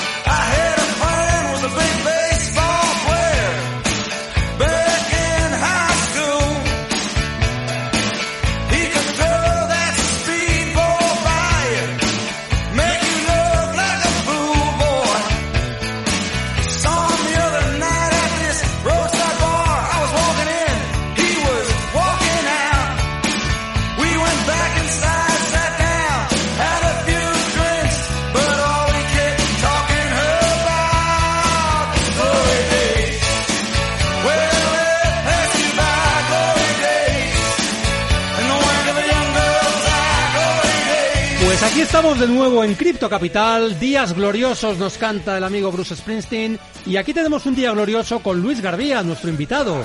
Director del Máster de Riesgos en IGADE y profesor de mercados financieros en IEB y en la Universidad de Nueva York, entre otras cosas. Y estábamos hablando justo antes del descanso, del halving, de los forks. A ver, surge una pregunta que tiene que ver con, en nuestra audiencia habrá personas de todas las edades y generaciones. Sí. Entonces, ¿esto lo entienden todos? ¿O cómo, realmente cómo nos aproximamos a estos conceptos para unas personas más mayores, para otras más jóvenes? ¿Qué, qué- ¿Cómo piensas tú que se puede hacer esto? Qué maravilla. Pues aprovecho para matar varios, varios pájaros de un tiro y además esto es políticamente incorrecto. No se le puede hacer daño a los animalitos. Pero mi, mi padre le preguntó, ¿qué tal lo estás viendo? Que no es muy cripto y me dice, "Tie- eh, muy bien, pero vas muy rápido. Y pues aquí aprovecho para ir un poquito más despacio. Hay un tema generacional en todo esto muy importante. Eh, tengo que hablar y al mismo tiempo tengo que conseguir que la gente que conoce esto y conoce la tecnología esté y al mismo tiempo los que no es, o sea, los que no están en ello también se puedan subir al tren, Exacto. porque nos vamos a jubilar eh, rompiendo, perdón, tendiendo, es que no quiero usar lenguaje belicista, tendiendo puentes en la brecha digital. O sea, eh, la adopción del Bitcoin tiene que ver con que aquellos que no entienden se suban al tren y sean capaces Y de subirse usen. Y lo usen. Hay un tema generacional muy importante. Estábamos escuchando a Bruce Sprinting. ¡Qué Sí. maravilla! Y el técnico de sonido, eh, Nieve, que aprovecho para darle las gracias, se la estaba cantando sin parar. Y yo pregunto, ¿alguien que cante a Bruce Sprinting qué edad puede tener? Pues, eh, y además un técnico de sonido que controla mogollón. No, Pues- él es joven, yo no. O no, sea, no, es- eh, digo el técnico de sonido, ya me has hecho un poquito de spoiler, pero que si- si- he dicho esto y la gente ya se lo, se lo imagina en su casa con el tacatá. Pues, pues Nieve tiene eh, 25 años, 30, y es un crack absoluto. 33 me está comentando. Eh, es una maravilla absoluta. O sea, pues tenemos que conseguir esta magia. Bruce Sprinting, eh, yo creo que no tiene edad. No tiene edad y a cualquiera que lo escuche le gusta. Pero Bruce Sprinting, Carlos, es tuyo. Es de tu, genera- Sí, de tu cierto, generación. es cierto. Mi hijo, ayer se estaba, el de 14 años, estaba duchando y ponía REM, Automatic for the People, y ese es mío. Y yo creo que el reto es en darle a cada generación lo que le toque. O sea, eh, lo que le toque, coger de cada generación lo que, lo, lo que, lo que sea capaz de ofrecer, ofrecernos y luego tender puentes. Y sin duda todo esto, Carlos, no es nuestro, no es ni tuyo ni mío, es, es de nieve. Es de esta generación a la cual eh, nosotros desde la universidad hemos maltratado, les hemos acusado de que copian, de que no prestan atención, de que, de que en clase, eh, de que tienen ciclos cortos de atención, de que están todo el día en TikTok. Eh, además, es una generación a la que estamos condenando con la deuda pública. Pues todo este mundo cripto es su forma de salir. A mí cuando me llaman... De eh, liberarse, realmente. ¿eh? Totalmente. A mí cuando me llaman de, de la televisión tradicional me dicen, Luis, tienes que pensar en que estás hablando con mi tía Mari, que es un perfil de edad de unos 60 años, eh, 50, 60 años. Eh, la gente joven no ve la tele. No Es ve la tele. Es cierto, es verdad.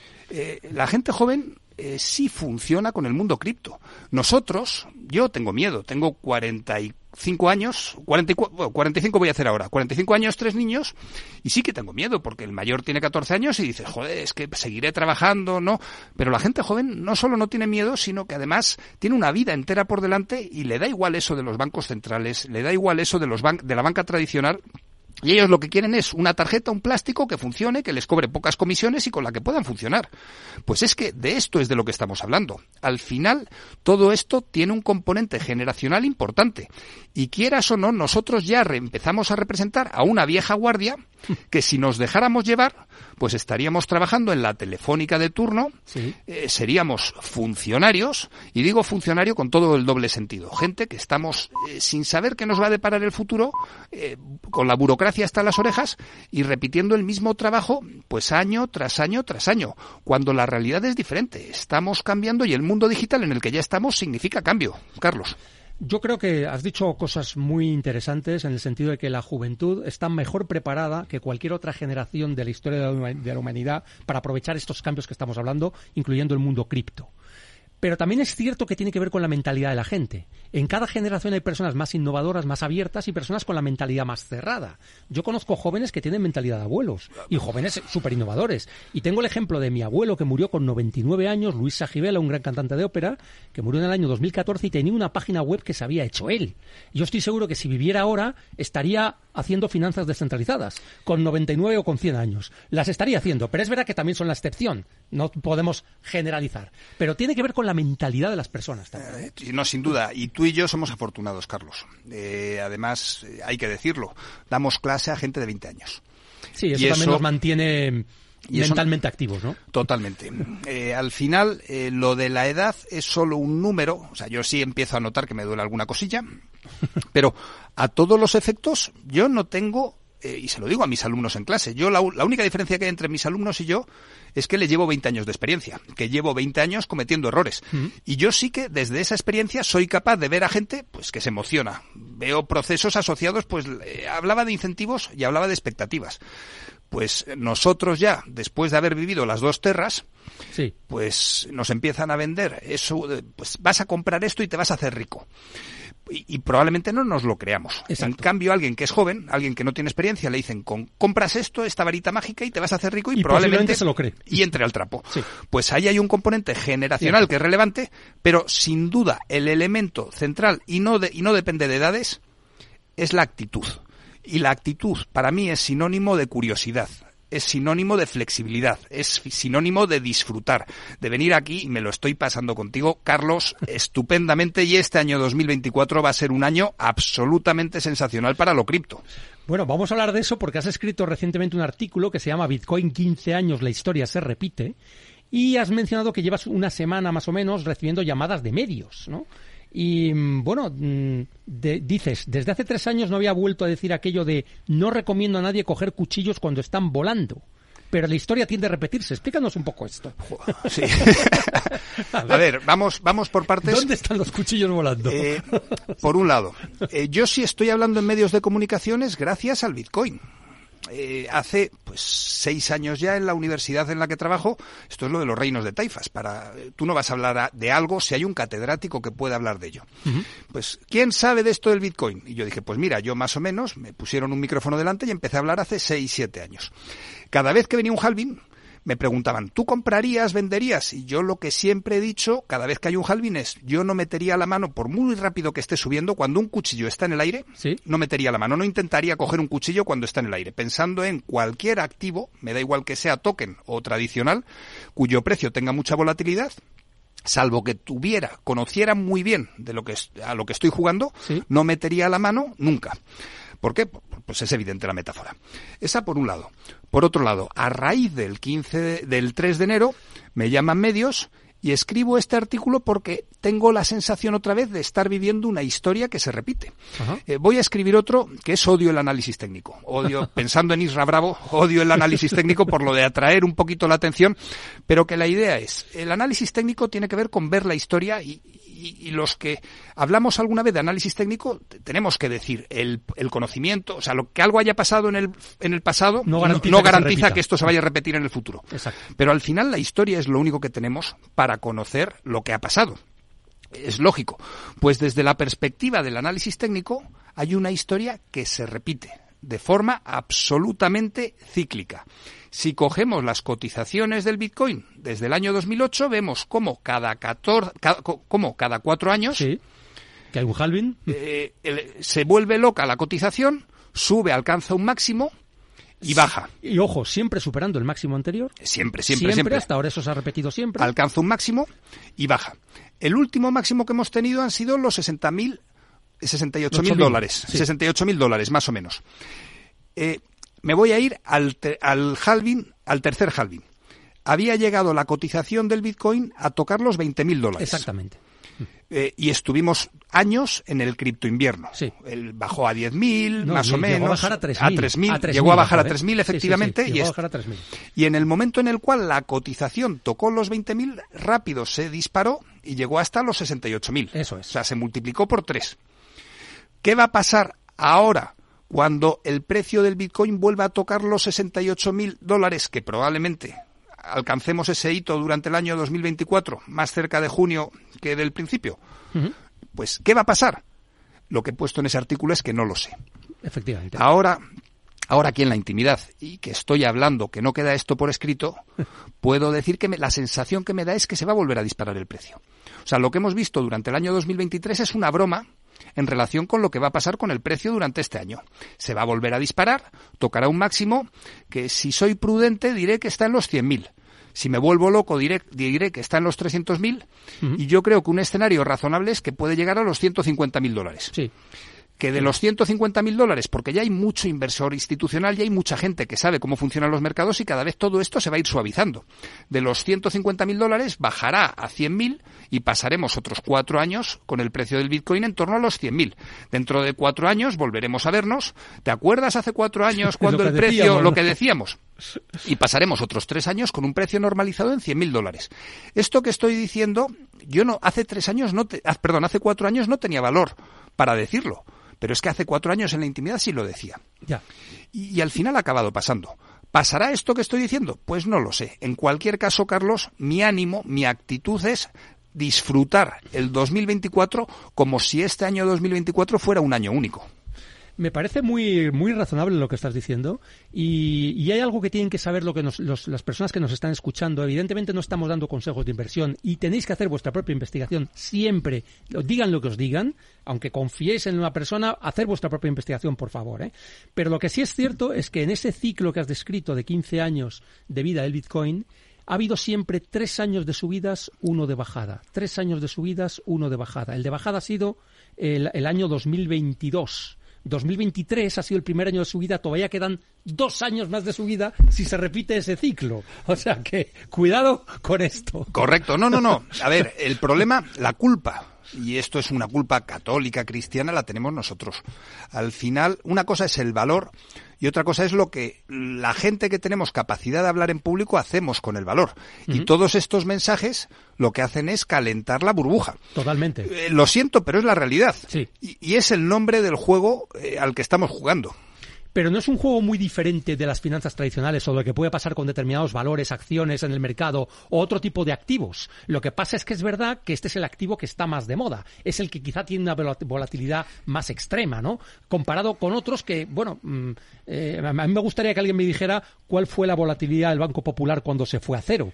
Porque eso sí que es volatilidad, creo yo, ¿eh? Pero bueno. No, y para mí aquí hay una cosa que, que intento, es claro, entre la imprenta y que se imprimiera el primer billete, han pasado más o menos, eh, pues fue la imprenta 1456, el primer bi- 1450 y el primer billete 1666. Han pasado Fíjate. 200 años. Sí.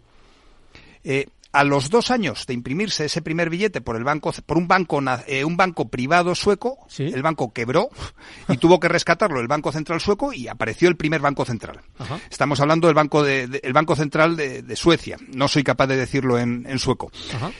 Eh, entre, o sea, 200 años entre la imprenta y ese primer billete. Entre que aparece Internet, eh, 1990, Sí. y que aparece el Bitcoin 2008, han pasado 30 años. 30 años. O sea, No, realmente 20. o vei- 20 años. 20 años. 20 años, 20 años, perdón. 20 años. O sea, 200 Y 20. y 20 años. Estamos viviendo un cambio en el cual estamos pasando de un mundo industrial al digital, pero es que gran parte de la gente mayor que nos esté escuchando puede que haya nacido en la España rural a la cual no llegaba el tren y que, y que vivían del campo. Sí, ni el tren, ni el teléfono, ni la televisión, ni es nada de decir, lo que ahora... nuestros mayores, y esto es una cosa que tienen que entender nuestros hijos, nuestros mayores han pasado de una sociedad feudal, muchos de ellos, a una sociedad industrial, han estado trabajando, por ejemplo, en un banco con papel, haciendo facturas, cheques, pagarés, y se van a jubilar en un mundo donde el papel es algo a extinguir. Sí. Tú a mis hijos les hablas de un cheque y te dicen, ¿de qué me estás hablando, ¿Qué es papá? eso, no? ¿Qué es eso? Y en cambio le hablas de tokens, de criptos y del Bitcoin y lo ven con toda normalidad. Volvemos a ese componente generacional, Carlos. Igual que una pantalla, efectivamente. Y una de las cosas que hasta ahora no ha hecho todavía el mundo cripto es facilitar el acceso eh, de una manera mucho más clara a poder manejar, por ejemplo, una wallet,